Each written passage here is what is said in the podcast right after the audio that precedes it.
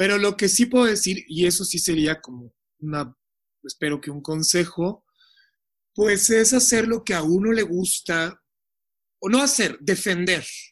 Esa es la palabra. Defender lo que a uno le gusta o lo que uno siente que es valioso a nivel artístico a toda costa y contra toda opinión.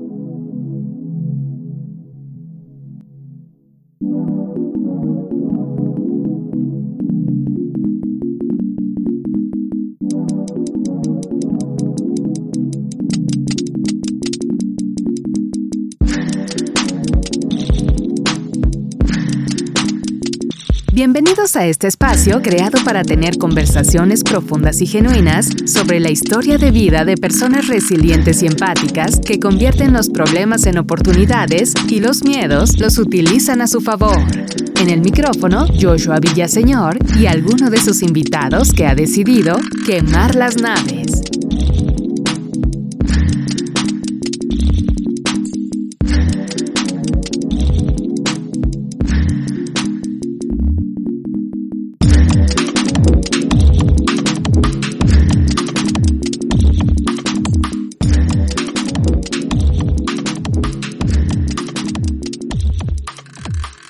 Bienvenidos todos a un episodio más de Quemar las Naves. El día de hoy estamos con un gran invitado, un invitado de lujo. Eh, él es un gran artista, bailarín y coreógrafo. Su nombre es Raúl Tamés. Hola Raúl, ¿cómo estás? Hola, ¿qué tal Joshua? Pues feliz de estar contigo. Muchísimas gracias por aceptar esta entrevista, Raúl. Sé que estás a punto de presentarte además el día de hoy en, en, la obra que tienes este, en marcha en este momento, pero muchas gracias por aceptar la entrevista. Eh, primero que nada, quiero presentarles a Raúl, quiero contarles un poquito sobre su, biografía y todo lo que ha hecho a nivel profesional. Eh, Raúl Tamés es bailarín y coreógrafo. En 2017 y 2018 se hizo acreedor a dos lunas del auditorio por la creación del Festival Internacional de Danza Contemporánea de la Ciudad de México.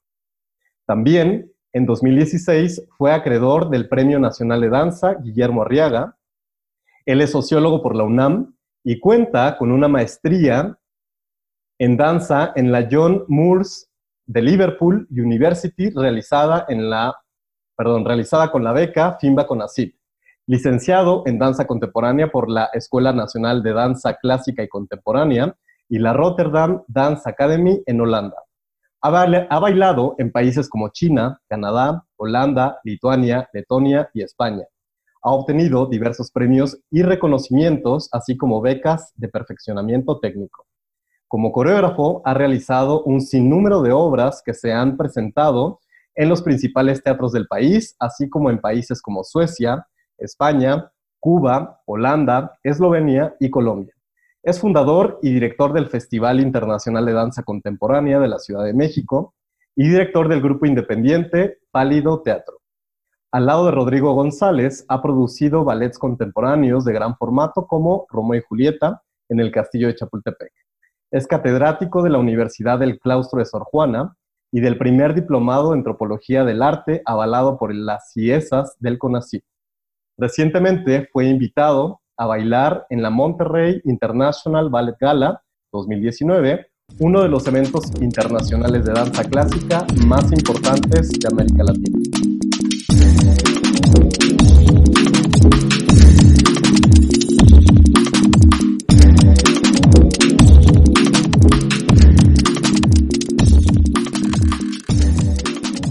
Pues a Raúl yo lo conozco desde hace varios años. Él a mí no me conoce, pero yo a él lo conozco muy bien.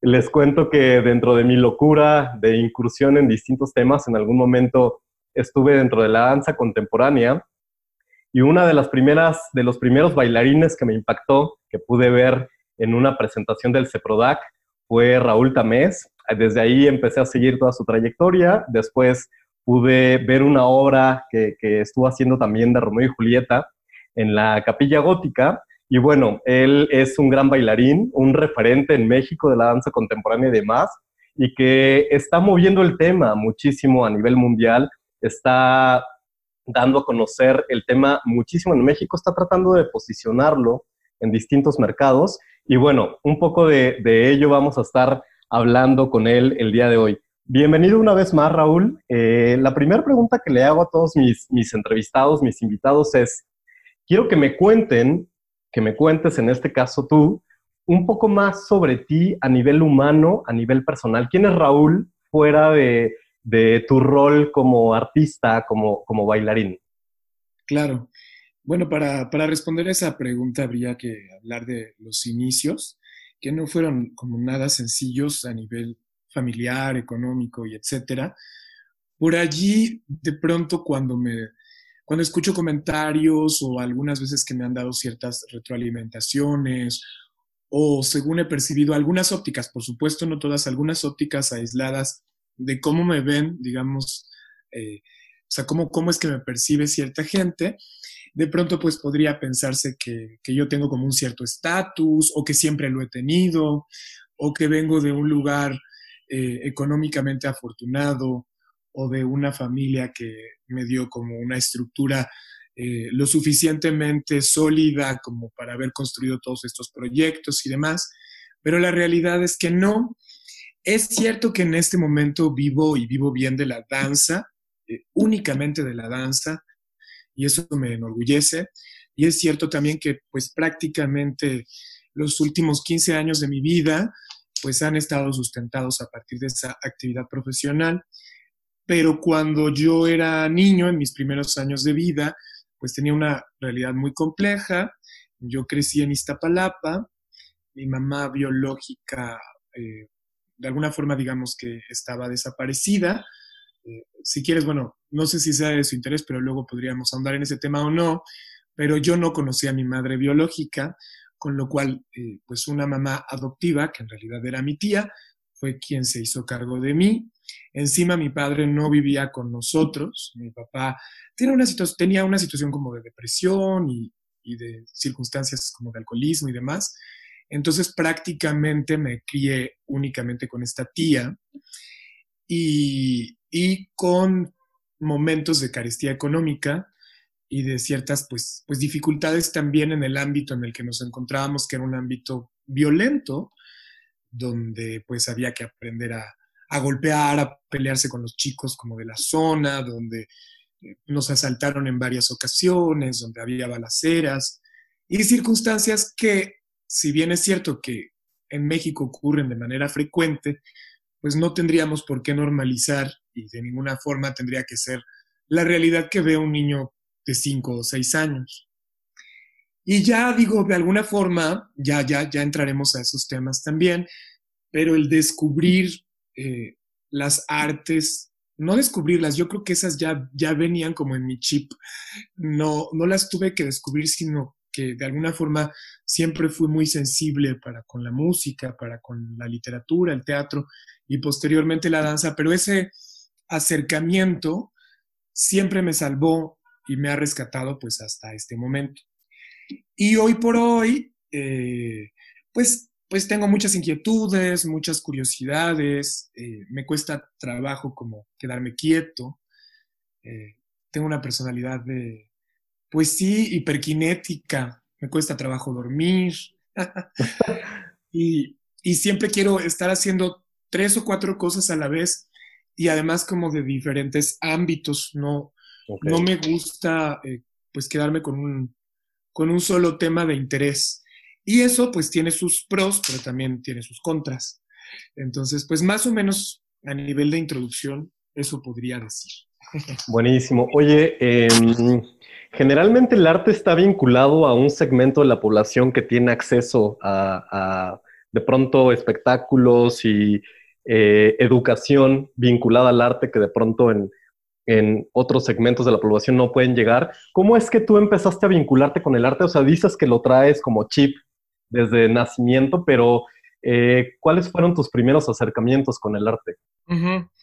Bueno, de alguna forma eso es, es un mito que esté vinculado con la economía. Vincularse al arte no es privativo de tener una economía privilegiada o una economía precaria. Porque, por ejemplo, ir al Centro Cultural del Bosque eh, un jueves, pues, pues de pronto puede ser gratis o puede costarte, antes costaba 30 pesos, no sé, ahora después de la pandemia todo es muy raro, Pero digamos, con 100 pesos, vamos a decir que con 100 pesos, pues tú puedes, ahora claro, entiendo que hay gente que no tiene ni los 100 pesos, pero también, por ejemplo, pues siempre ha estado el canal 22, siempre ha estado el canal 11. Incluso eh, yo me acuerdo que yo compraba discos de música sinfónica en la piratería. No sé, o sea, no, no necesariamente está vinculado con un poder adquisitivo, pero como bien apuntabas al, al, inicio, antes de que se grabara este podcast, sí tiene que ver con una cuestión como de estructura de pensamiento o con una cuestión efectivamente de desarrollo humano el simple hecho de saber que existe y de saber que no se tiene que ser experto o, no se tiene que tener tanta información como para apreciarlo. Ahora, ahí habría que entender que el arte occidental es muy diferente al arte no occidental. Y el arte occidental de alguna forma está permeado por ciertas hegemonías. Y allí podríamos meternos en temas muy controversiales, ¿no? como por ejemplo entender la ópera o entender el ballet como una reproducción de ciertos modelos monárquicos.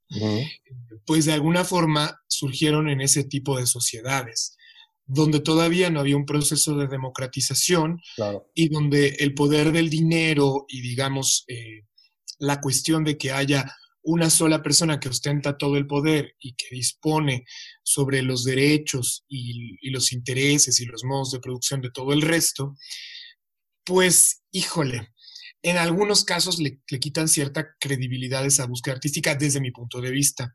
Entender también que, pues, por ejemplo, se nos vende la idea de que, eh, por ejemplo, el teatro surge en Grecia, cuando en, una cultura eh, en la India, o hablando de culturas como, la India, como Indonesia, como China, incluso sin irnos tan lejos como la azteca, ya había eh, expresiones performáticas sumamente interesantes y también eh, pues milenarias y con, eh, y con una riqueza pues desde mi punto de vista igual o mayor interesante que la griega.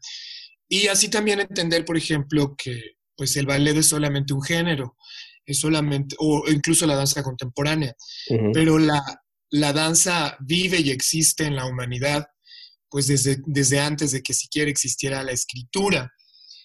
Eh, y por eso no es casual que nuestra danza folclórica mexicana esté ninguneada o se encuentre de alguna forma, eh, yo siento, ¿no? En una escala como de valores artísticos en el imaginario social, pues se encuentra como en un tercer plano. Son temas muy interesantes. Entonces, desde ese lugar, pues primero tendríamos que entender qué es arte, porque muchas veces cuando hablamos de que en este tipo como de de lugares poco privilegiados no se tiene acceso al arte, pues pensamos que no se, o no es tan fácil tenerlo, pensamos en la ópera, en el ballet y en la música sinfónica, pero hay muchísimas otras posibilidades de acceder a otros géneros y a otras manifestaciones. Claro. Y hay gente en situaciones muy poco privilegiadas que, que hacen un ejercicio muy eh, legítimo de su performatividad, como nuestras comunidades indígenas, ¿no? Que, que ellos mismos son arte, son arte desde un punto de vista etnográfico, en, la ropa que producen, en la música que hacen, en las danzas que, todos los días son parte de sus rituales. Bueno, habiendo dicho esto, yo como, como tuve acceso, bueno, allí sí hay que decir que eh, mi mamá tocaba el piano, mi mamá adoptiva, okay. había un en la casa, por ahí había un estímulo. Luego eso me hizo interesarme mucho por la música desde muy chico y pues empecé como a, hacer una labor de, tratar de conocer a la mayor cantidad de músicos posibles. Y luego, como siempre me, me, ha gustado desvelarme, pues me quedaba en las noches viendo la televisión y me interesaba el canal 22 y el canal 11 y allí pues pude ver cosas que yo creo que no eran propias para un niño de mi edad. de pronto recuerdo que como a los 7 o a los 8 años vi el satiricón de Fellini o películas que eran como, como fuertes, pero pues que yo, según yo las entendía y, me llamaban mucho la atención. Entonces por ahí se empezó a abrir como, como una brecha. Entonces podría ser que el referente fue tu madre adoptiva, ¿no? Con, con su gusto por la música, y de ahí eh, surge como este, eh, esta intención o este gusto eh, en ti por, por el arte. O sea, quiero entender justamente como, o, si recuerdas, el momento de niño donde dijiste, como que me llama la atención estas, estas eh, actividades que no son tan comunes tampoco en, el mundo en general, ¿no? O sea, el arte no es como, desafortunadamente, no es un gusto tan común. O sea, ¿tú recuerdas como ese momento de niño cuando dijiste, me llama la atención la música o la danza o el teatro, que también ahorita vamos a, contar un poco sobre eso, que a ti te interesaba mucho el teatro? Pues es una pregunta como del huevo o la gallina, porque sí. O sea, como realmente yo pienso que desde que tengo uso de razón, cuatro o cinco años, yo jugaba en mi cuarto a, hacer representaciones artísticas y entonces de pronto yo era la audiencia o yo era el performer o yo era el cantante, yo era el actor y, transformaba pues la habitación en, justo como en un, eh, en un teatro o en un circo, etcétera. Eh, y creo que eso quizá pudo haber sido antes de que mi mamá me estimulara o me detonara como, como cierta inclinación por la música, pues no lo sé, no sé qué fue primero. Lo cierto es que sí había en mí una intuición, no sé si genética. es cierto que son cosas, o sea, no, no siempre, no podríamos decir que se tiene que nacer con eso, porque no es cierto. Se puede nacer o se puede desarrollar, pero sí podríamos decir que hay gente que nace con eso. Y como que yo no sé con el talento, pero sí con, la eh, sensibilidad, yo siento que definitivamente nací, como, como quien nace teniendo una bella voz o como quien nace eh, pues ya tocando, hay, hay, niños muy, muy brillantes que ya a los cinco años, seis años están tocando el piano y quién sabe de dónde les vino, ¿no? Pero realmente está en su, en su información genética. Y respecto a lo que dices, mira, no es que no sea tan común, es que el arte nos ha sido arrebatado. O sea, si desde un punto de vista antropológico o sociológico, antes de que, de que las revoluciones industriales y, por ejemplo, el, el, advenimiento del capitalismo o del, o del, intercambio a partir del dinero llegara a las sociedades, pues el arte era parte del día a día, o antes de que el pensamiento judio-cristiano en el medioevo aniquilara muchas de las expresiones artísticas, etcétera. Habría que analizar muchos fenómenos. Más bien el arte nos ha sido arrebatado, pero, pero vive en nosotros y es una parte esencial de la manera en la que nos comunicamos y nos relacionamos. Buenísimo. Oye, y tenías un interés por el teatro, ¿no? O sea, antes de pensar en la danza, tú pensabas más en, el teatro como eh, profesión. ¿Cómo fue que, te empezó a interesar el teatro y qué pasó con, el teatro? ¿Cómo es que no continuaste por ahí? Que bueno, la danza contemporánea también está muy ligada al teatro, además del movimiento, pero ¿por qué no totalmente teatro, por ejemplo?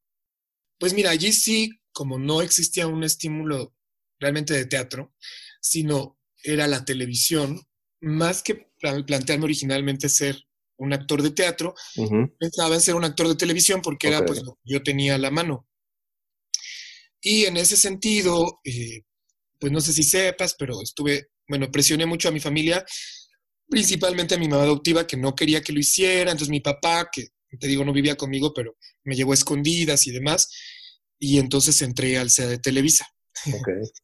Incursioné un poco en la televisión, y justo ya cuando hacía televisión y demás, eh, encima de que me tocó una etapa o sea, hubo un momento donde yo ya no era ni niño ni adulto, entonces ya no, en ese momento no había tantas como telenovelas, porque era lo que yo empecé a hacer, como juveniles o, o, para adolescentes, pues entonces me quedé un poco sin trabajo y además allí sí que empecé a ir al teatro y afortunadamente no, ni si, bueno, no afortunadamente, pero no, no llegué a, ver teatro comercial, llegué directamente a, los teatros de la UNAM, al Centro Cultural del, del Bosque, y veía como propuestas pues, pues muy serias desde mi punto de vista, no porque lo comercial no pueda ser serio, pero porque pues tienen un enfoque y unos objetivos muy distintos.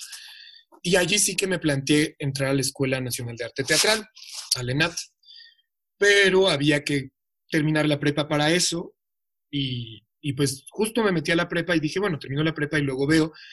Y en ese inter, pues conocí la, la danza contemporánea, me enamoré y decidí más bien enfocar todos mis objetivos hacia allá. Has mencionado que la primera vez que viste una puesta en escena de danza contemporánea no sabías que era la danza contemporánea, ¿no? Em, ¿Qué representa ahora para ti la danza? Y en ese momento, ¿cómo intuiste que para ti, o sea, que eso era para ti específicamente? Pues es raro porque pocas veces uno está tan seguro de algo sí hay veces, ¿no? Que, ¿sabes qué? Que cuando ni siquiera te lo planteas, ¿no? Cuando, cuando no, no hay ni un gramo de duda, entonces es que sí. Cuando hay un poquito de duda, es que no. O sea, simplemente, de lo contrario, no lo sé, pero fue, fue como de esos momentos vitales donde estás completamente convencido de qué es lo que tienes que hacer. Mm, la, la, danza, en, es, en este momento el problema es que tengo, o sea, y eso sesga un poco mi apreciación, porque te podría hablar como, como persona, como artista, como bailarín, como coreógrafo o como sociólogo, pero, pero hay como tantas cosas que yo puedo decir de la danza a nivel eh, vernáculo, a nivel étnico, justo de lo que hablábamos como de sociedades eh, o culturas milenarias, y también de la manera en la que se está o se ha vuelto una industria o de, o de como de órdenes estilísticos y demás, que no sabría, pero te lo voy a decir como, como ser humano, como persona. Eh, para mí, pues es, es un vehículo auténtico de conexión con, con algo que, los seres humanos todavía no podemos entender, que podríamos llamarle espiritualidad, podríamos llamarle metafísica, podríamos llamarle física cuántica, podríamos llamarle este, pasado genético, yo qué sé, pero, pero sí hay algo inentendible, eh, sobre todo cuando uno se, se mueve y se mueve desde esos lugares, porque uno se puede mover para divertirse. Y eso es algo a lo que yo denominaría, y no yo, sino, por ejemplo, en el folclore sí hay una diferencia entre el baile y la danza. Cuando nos bailamos para divertirnos en el antro, en la discoteca, tal, pues estás bailando, es un baile. Pero hacer danza, pues involucra otros, otros códigos. Involucra construir un lenguaje similar a la palabra o similar a la escritura y transmitir un mensaje que ahí hay que entender que cuando hablamos de danza, sobre todo contemporánea, el mensaje no es concreto, el mensaje es abstracto. pero, pero es abstracto porque efectivamente todo lo que nos circunda como a nivel de otras dimensiones, como de átomos, de electrones y, y de cosas de estas, pues es precisamente cosas que van más allá de nuestro entendimiento, que ni siquiera podemos ver a simple vista.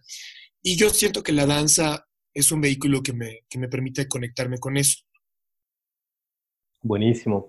Que te permite comunicarte, ¿no? En, algún, en alguna otra entrevista vi que decías que para ti es como el bailar es una alianza con el movimiento de los planetas, con la erupción de un volcán, con el movimiento de las olas, etcétera. Me parece eso maravilloso porque es verdad, ¿no? O sea, finalmente somos, somos parte de la naturaleza y somos parte de un todo y, también para mí eso representa como este movimiento dancístico.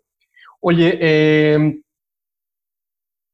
Estuve, estuve escuchando que tuviste una crisis importante en, un, en uno de tus viajes porque también eh, has podido viajar por todas partes del mundo haciendo danza, eh, estudiando, participando en distintas eh, compañías.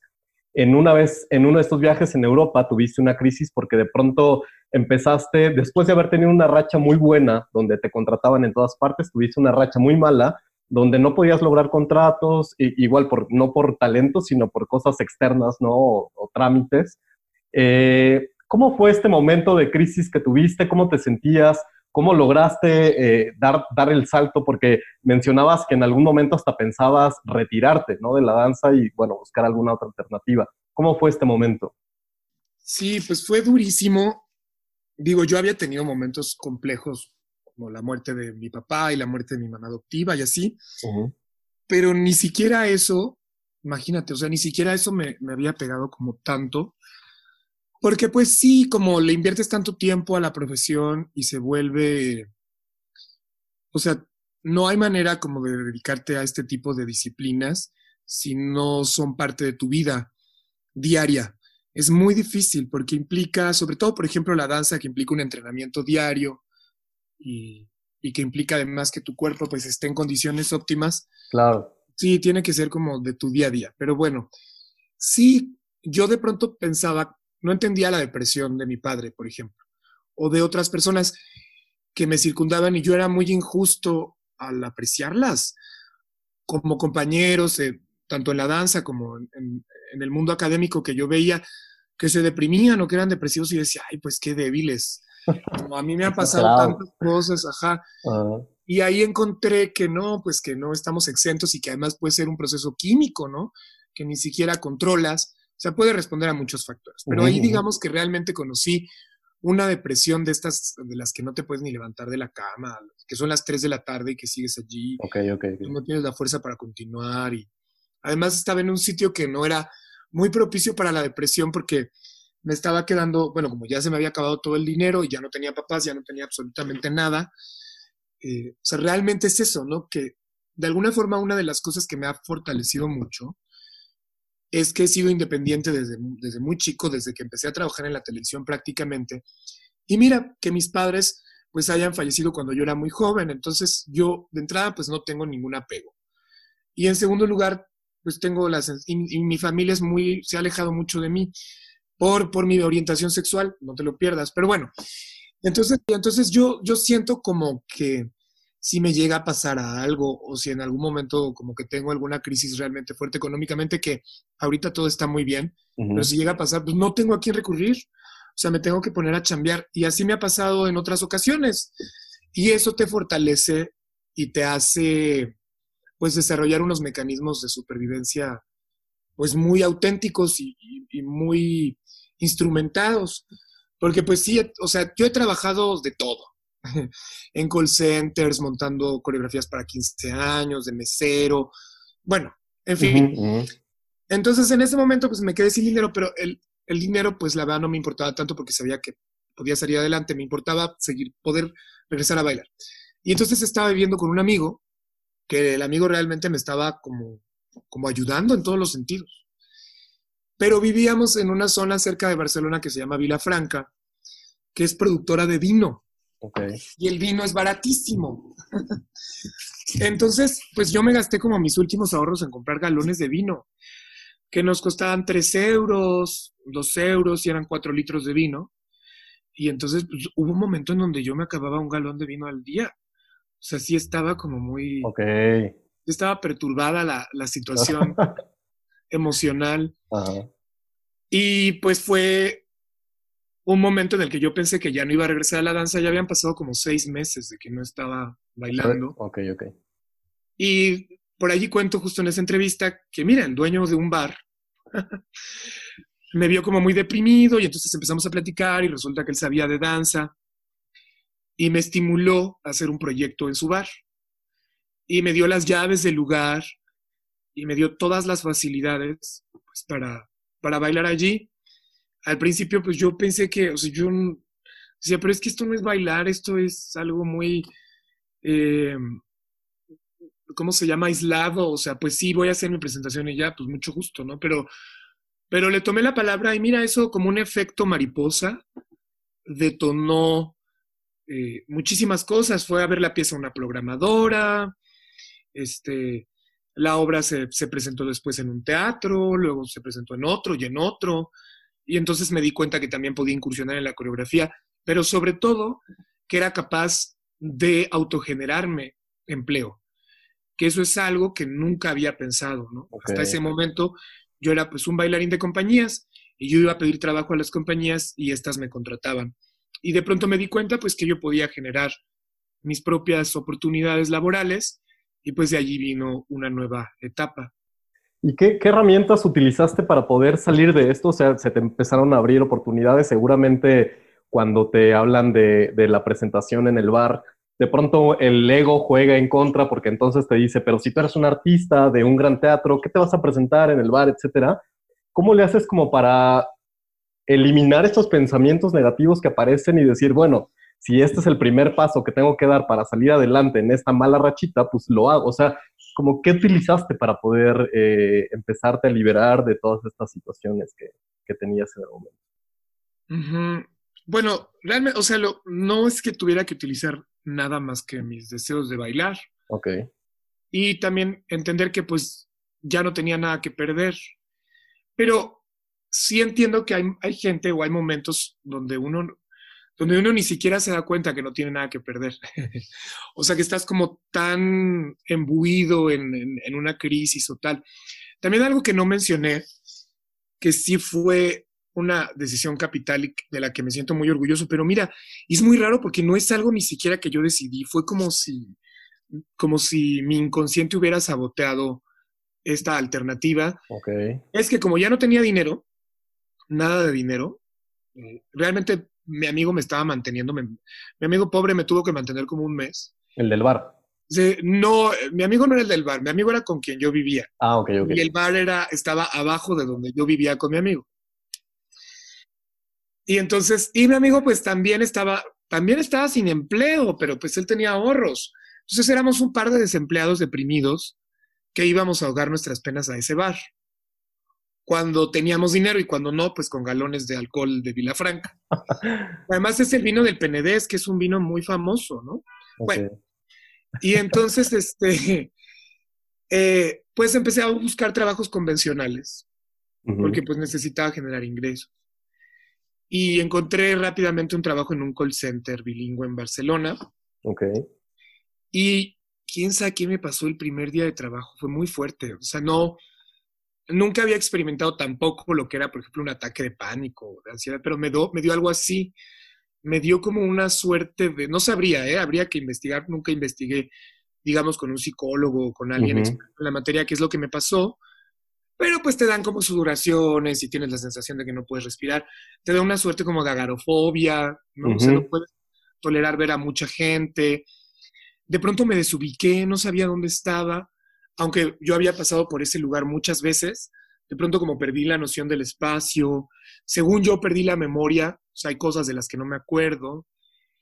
Y, este, y me dio como mucha angustia y de pronto hay como un, te digo, hay como un paréntesis, y me veo yo en una banqueta, eh, como llorando y muy angustiado, pero ya como ya más, ya vuelto a la realidad.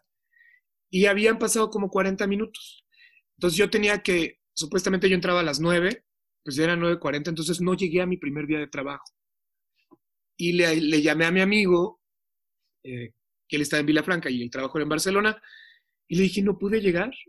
O sea, creo que no, no, no, no, o sea, no, hay algo que me dice que no tengo que tomar ese trabajo, no ahorita. Y ahí mi amigo fue sumamente, también es que es eso, si no hubiera existido la figura del amigo o la figura del, del personaje del bar, pues quién sabe qué hubiera sido de mi vida. Porque el amigo me dijo, no te preocupes, o sea, yo te sigo apoyando, eh, por lo menos hasta que se pueda, o sea, mientras se pueda, yo te sigo ayudando hasta que te puedas volver a colocar en algo de danza, porque pues sí, o sea, puede ser como muy trágico para ti que de pronto, pues, pues sí, te vayas a sentar a un escritorio a tomar llamadas, ¿no? Y pues así fue. Ok, y aquí surge Payaso Capital, ¿no? Esta, esta obra que iniciaste allá con, con una temática política de lo que en aquel momento era una crisis en España, y luego lo iniciaste en México. Digamos que sería tu momento eh, en el que decidiste quemar las naves, que justamente es como se llama el podcast, y el momento de quemar las naves es como deshacerte de todo y no mirar atrás y decidir ir con todo para adelante, ¿no? O sea, no hay marcha atrás.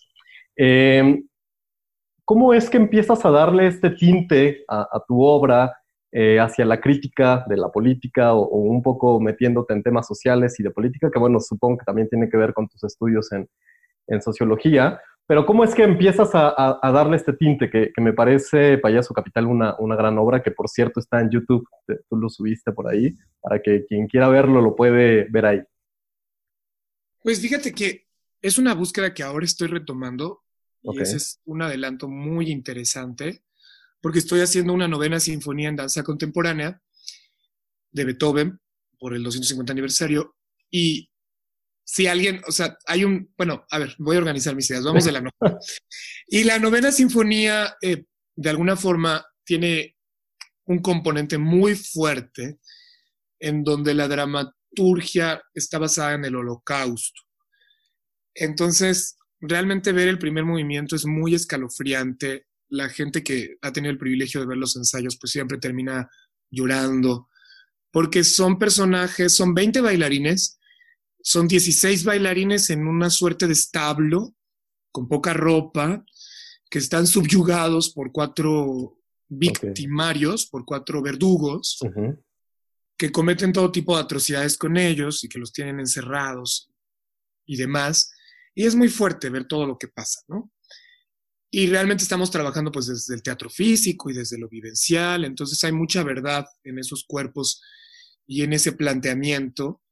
Y luego alguien se va a escapar y va a generar una, bueno, ya les estoy contando, ¿no? Pero, pero de alguna forma es entender la esperanza y la alegría, que es el planteamiento de, de Schiller en el poema de, que toma Beethoven para hacer la novena, pero desde los lugares vulnerables, desde el encierro, desde el hospital psiquiátrico, desde la cárcel, desde estos sitios donde de alguna forma en la novena hablamos de miserables contemporáneos.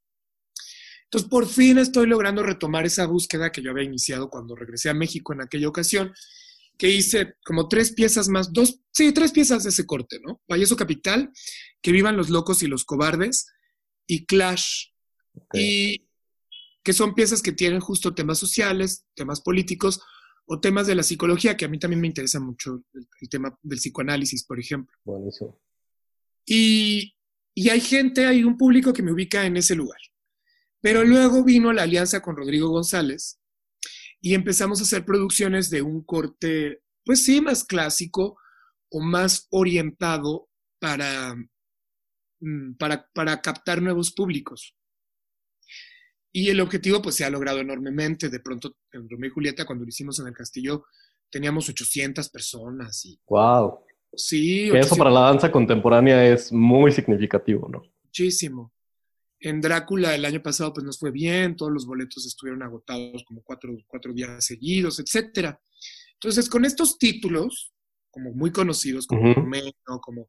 Como democratizando un poco más la danza contemporánea para que se vuelva más comercial, por así decirlo. Sí, sí hemos logrado nuestros objetivos. Entonces hay gente de pronto que piensa y que me lo han reclamado, o que piensan de mí así como, no, pues es que él ya se vendió. Se vendió, ok. Ajá.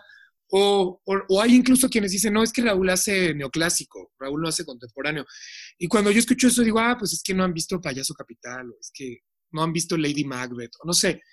Entonces, eh, no, no es cierto, simplemente que ha sido una, como una metodología necesaria para, para primero insertar a la danza contemporánea en el imaginario social y luego ya empezar otra vez a hacer quiebres.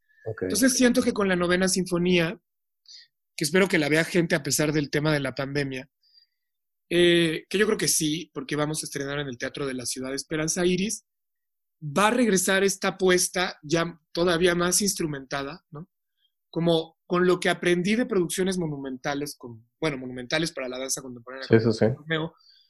Eh, aplicarlo, pero otra vez con toda esa búsqueda de resistencia, que al final es, lo que a mí me interesa mucho, más que el tema de denuncia política y demás, en general esa búsqueda inicial tenía que ver con resistir, que justamente en estos momentos pues es muy pertinente, ¿no? Resistir a la violencia simbólica, resistir a la mala distribución del ingreso, resistir a la corrupción, a la violencia, etcétera. Oye, ¿cómo, cómo ha sido para ti, em, hablando de los mitos, ¿no? Desde un principio de la conversación hay un mito que, habla de el artista no puede vivir del arte o es muy complejo posicionarte como artista en el mundo del arte. Eh, de aquí tengo dos preguntas. La primera es, ¿cómo has logrado tú tener una voz? Todos tenemos una voz, pero ser una voz significativa dentro del mundo de la danza contemporánea. ¿Cómo has construido tú una voz? Eh, y la otra es, em, ¿cómo logras tú vivir del arte? Y qué, cómo, o sea, porque hasta siento que estás desarrollando una fórmula propia en esta parte de tener como un lado más eh, de, crítica y, más profundo y otro más comercial para poder hacer esta jugada, ¿no? Siento que ya es una fórmula en la que muchos artistas deberían pues probar para poder, eh, para poder generar esta voz. ¿Cómo, ¿Cómo has hecho tú para construir esta voz y ¿qué recomiendas para que los artistas puedan descubrir una forma viable de vivir de, esto? Sí, es, una pregunta muy compleja porque muchos, muchos artistas pues tenemos de pronto que dar clases, ¿no? Que es, yo creo que el 80% o 70% de los artistas que no viven propiamente o, no pueden vivir propiamente solo de ejecutar o de dirigir, según sea el caso, pues dan clases y ya con eso se, pues, más o menos se reponen. Pero el problema es que hay unos pues, que tienen que dar tres o cuatro clases diarias. Y entonces, para su práctica les queda muy poco tiempo. Entonces, obviamente, ya cuando llegan al estudio a crear, pues ya llegan cansadísimos. o llegan marchitos de una ciudad como la Ciudad de México. Claro, sí. Transportarte para dar cuatro clases en, en diferentes puntos, o sea, terminas aniquilado. Entonces, y, y más si, si, solo te mueves en transporte público, o sea, está muy grueso. Eh, yo doy clases por gusto, que eso ha sido algo bien lindo, que no, no lo ocupo como una manera de, su, de supervivencia. Actualmente no significa que, como hablamos, que no haya tenido procesos de mucha crisis, eh, pero hoy por hoy, pues solo lo hago cuando, cuando me interesa o cuando me invitan a dar un taller o incluso las clases que doy en el claustro o en el diplomado de antropología del arte, pues lo hago porque me, por eso, porque me gusta, porque me retroalimenta. Mm, una de las cosas que a mí me ha servido mucho sí es, sin embargo, tener un bagaje académico. O sea, no sé si es una recomendación, porque eso tampoco te resuelve la vida, pero a mí me ha ayudado muchísimo, porque sin ese bagaje académico, pues no podría redactar los proyectos que puedo redactar, okay. no podría acceder a las convocatorias a las que puedo acceder. Sí hace una diferencia muy marcada, ¿no? No, no, no podría haber aplicado a un Artes para la novena sinfonía. Bueno, ni siquiera hubiera podido tener un trabajo en un call center bilingüe si no hablara inglés. No sé, o sea, como que hay ciertos aspectos de mi formación académica, incluso, por ejemplo, hice la, la preparatoria en el Politécnico, en una vocacional. Contabilidad, ahí, ¿no? Técnico en contabilidad. wow. Eso también me ha servido mucho. Sí, Yo claro, hago las declaraciones claro, impuestos. Claro. No le tengo que pagar a un contador. Entonces son, son cosas que sí me han instrumentado. Complementarias. Ajá. Y desde el ámbito artístico, pues está muy difícil. Está muy difícil. Mira, yo siento, o sea, que hay, hay acciones que yo he hecho que de alguna forma o sea, yo siento que obviamente hay gente, tengo detractores, o sea, no, es más, estoy convencido de ello. Y, y a veces por, por ejercer como tu honestidad o tu libertad, uh -huh. pues también te ganas como, como enemigos con los que ni siquiera has hablado, por ejemplo, ¿no? Uh -huh. Pero lo que sí puedo decir, y eso sí sería como una, espero que un consejo, pues es hacer lo que a uno le gusta, o no hacer, defender. Esa es la palabra defender lo que a uno le gusta o lo que uno siente que es valioso a nivel artístico a toda costa y contra toda opinión. Como por ejemplo cuando lanzamos el festival, la opinión generalizada del gremio es qué les pasa, cómo se atreven, cómo lo van, no generalizada, estoy, estoy mal, de, de algunos, es que como lo, lo escuchas sientes que todo, todo el mundo piensa eso, pero, claro. pero sí recibí comentarios incluso directos, de confrontación directa, donde me dice cómo te atreves y cómo te atreves a ponerle de la Ciudad de México. Okay. Y tú sabes cuántos festivales han intentado despegar en la ciudad y sabes cuántas veces lo han intentado o lo hemos intentado hace 20 y 30 y 40 años y no ha funcionado. Pero, o sea, imagínate si yo hubiera escuchado esas voces, ¿no? Y ahora pues el festival ganó dos lunas del auditorio y se está posicionando y etcétera. Igual con las apuestas de Romeo y Julieta, ¿no? Que de pronto viene gente muy purista de, de la danza contemporánea, que no pueden negar que está bien hecha, porque de veras que no está mal hecha. O sea, de pronto okay. dices, sí, está bien hecha, pero eso pero... no es danza contemporánea. Ajá, ¿ves? O sea, como, no. igual, en, o en Payaso Capital, ¿no? Que, que de pronto es súper teatral, pero claro que alguna vez dijo una investigadora de danza, una investigadora reconocida de danza, después de esta pieza tan políticamente incorrecta, ¿no? Entonces, como que siempre siempre va a haber como corrientes en tu contra que te hagan pensar que lo que haces no tiene valía, pero defenderlo, sobre todo si lo defiendes con buenos argumentos, uh -huh. si tienes los argumentos, porque si no los tienes, olvídalo, pero si tienes los, los argumentos para defenderlo, vale la pena y siempre termina redituando. Buenísimo. Oye, y yendo sobre esta misma línea y ya casi para terminar, ¿Te has sentido alguna vez vulnerable frente a los otros por exponerte de esta forma? Y digo exponerte porque al final los creativos, los artistas, la obra que producen viene de ellos, de su forma de pensamiento, de su cabeza directamente. ¿Cómo haces tú para liberarte de, de esta vulnerabilidad que de pronto se siente cuando te expones tanto frente a los otros, mostrándote tal cual como eres por medio de tu obra? Sí, pues no es fácil, o sea, no, no es nada sencillo. Y, y en México, en México como que pocos artistas sobreviven después de muchos años, no sé por qué. Yo lo veo con algunos directores de teatro o de danza que ya, ya tienen, ya están en otra onda, ¿no? Como de edad y de, trayectoria, y que tuvieron momentos de gloria y que fueron realmente los, los que hacen que, o los que hicieron que los jóvenes ahora pudiéramos tener las condiciones que tenemos, porque por más que nos quejemos y demás, pues hay mucho, en, la ciudad hay muchísimos teatros. Eh, de alguna forma, aunque los mecanismos de apoyo sí es cierto que a veces están allí para círculos cerrados o es muy difícil acceder a ellos, por lo menos existen. Hay países donde no existen esos mecanismos de apoyo para el arte y para la cultura. Y hay una diversidad de lenguajes. en, México, hablando de danza, pues hay gente que que hace desde ballet muy purista hasta danza muy conceptual o performance. Entonces, eso nos coloca en, un lugar donde se, por lo menos se puede trabajar. Es muy difícil, pero se puede trabajar. Hay lugares donde ni siquiera se puede trabajar, ¿no? Eh, como muchos ejemplos de Centroamérica, de Sudamérica, de, lugares donde realmente están muy mal. O donde no hay espacio para la reflexión crítica como en Cuba o yo qué sé. Entonces, este, lo de los, ah, sí. Veo con ellos, con estos maestros que construyeron como todas estas plataformas e instrumentaron todo el quehacer dancístico o teatral, que se cansan o se marchitan o, o ya los ves. Y sabes qué pasa? Que muchas veces el sistema se los acabó. No solamente el sistema gubernamental o, o como de, o los círculos de poder, sino también el gremio. Okay.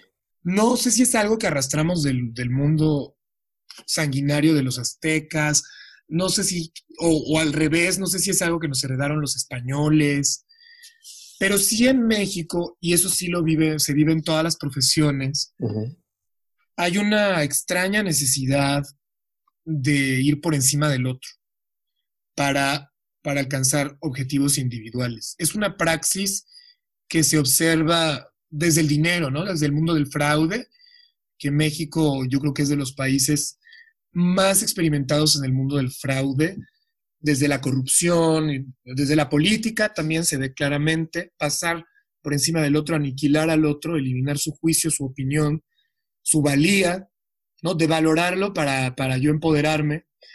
Y eso es algo que yo sí he sufrido en niveles muy, latentes, es decir, no expresos, sino latentes, no pocas veces me ha pasado, pocas veces me han confrontado directamente, más bien todo, además encima, todo se hace muy discrecional, desde el secretismo, ¿no? Ok.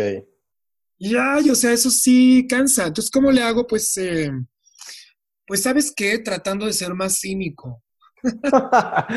ok.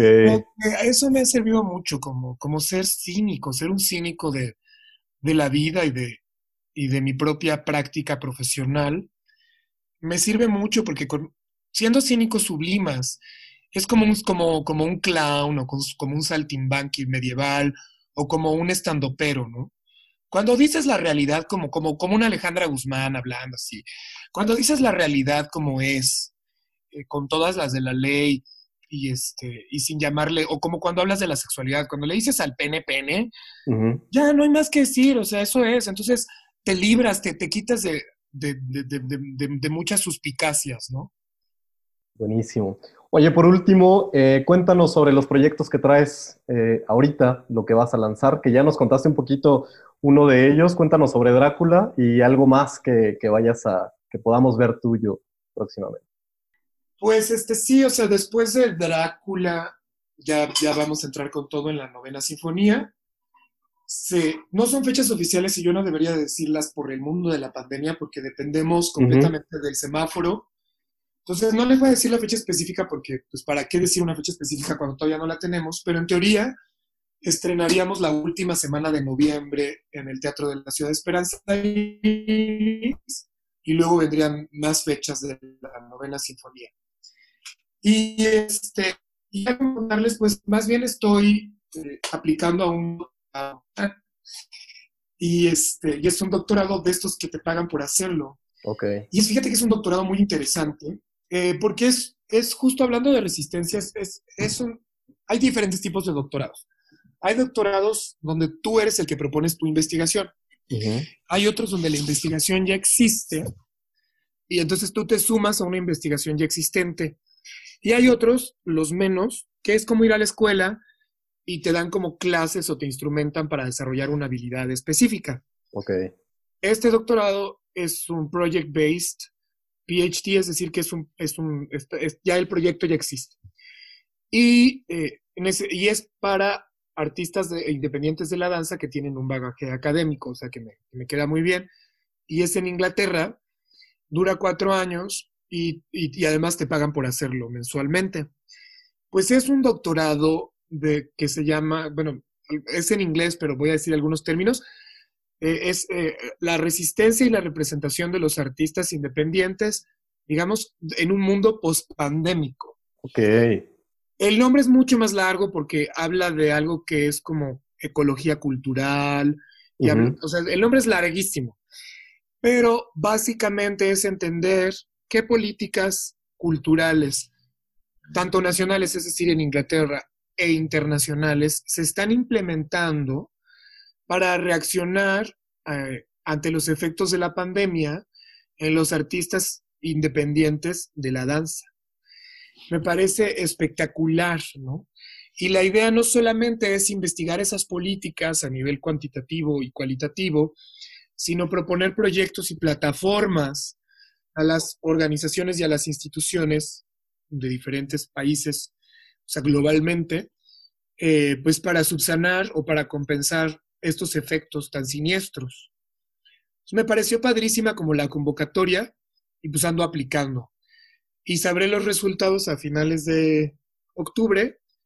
Pues ya veremos si me voy, si me quedo. Ok, de eso depende los siguientes proyectos que, que estés desarrollando. Exactamente, Buenísimo. Oye, ¿alguna herramienta, habilidad, creencia o hábito que tú practiques o que recomiendes que las personas practiquemos para, pues no sé, vivir en bienestar, eh, algo que tú digas todos los días yo hago esto y me ha servido mucho para X o Y sentirme tranquilo y vivir mejor? Pues para no decir danza, moverse todos los días. Okay. Es muy, muy importante. No, no moverse de manera cotidiana, porque pues nos movemos todos los días, sino moverse de manera extra cotidiana. Esto es fuente de juventud, ¿eh? O sea, yo conozco muchos ejemplos de, bailarines que tienen 50, 60, 70 y se ven mucho más jóvenes y el cuerpo y todo, o sea, la, el movimiento eh, en general pues es, es todo, te da salud, te da agilidad mental, hace conexiones neurológicas muy buenas, muy saludables. Pues no sé, o sea, yoga. el gym, ¿sabes qué? Que el gym a mí no me interesa tanto. Seguramente hay a quienes sí, pero es que el gym es muy árido. Entonces es, una, es como una repetición constante, pero como que no hay un proceso, no siempre, habría que ver, pero como que no hay tanto proceso de reflexión que conecte como otras áreas del cuerpo, es una repetición mecánica. Pero en, pero en el yoga sí, porque hay respiración, porque hay, hay concentración, hay espiritualidad, hay conceptos, hay simbolismo, etcétera. En la danza, pues sí, buscarse una actividad física extra. Movimiento. Pilates, movimiento, sí. ¿Qué, es algo que te hace muy feliz en la vida? Ay, es que todo, todo es bailar, oye. Pero este, sí, o sea, algo que me hace muy feliz en la vida es hacer, ser hacedor de danza, eso me hace muy feliz. Buenísimo. Raúl, muchísimas gracias por la entrevista. Eh, seguramente vas corriendo a, tu presentación. Muchas gracias por el tiempo, muchas gracias por eh, darnos a conocer tu forma de pensamiento y un poco de tu experiencia eh, y de todas las experiencias que has vivido a lo largo de la vida. Ojalá nos encontremos muy pronto. Pronto voy a ver tu presentación de Drácula y nos estamos viendo. Muchas gracias. Muchas gracias, Joshua. Cuídate mucho. Gracias a ti. Que estés muy bien. Adiós. Hasta pronto. Debemos salir victoriosos de esta batalla, ya que solo hay un camino de vuelta y es por el mar. Nos escuchamos en el siguiente episodio.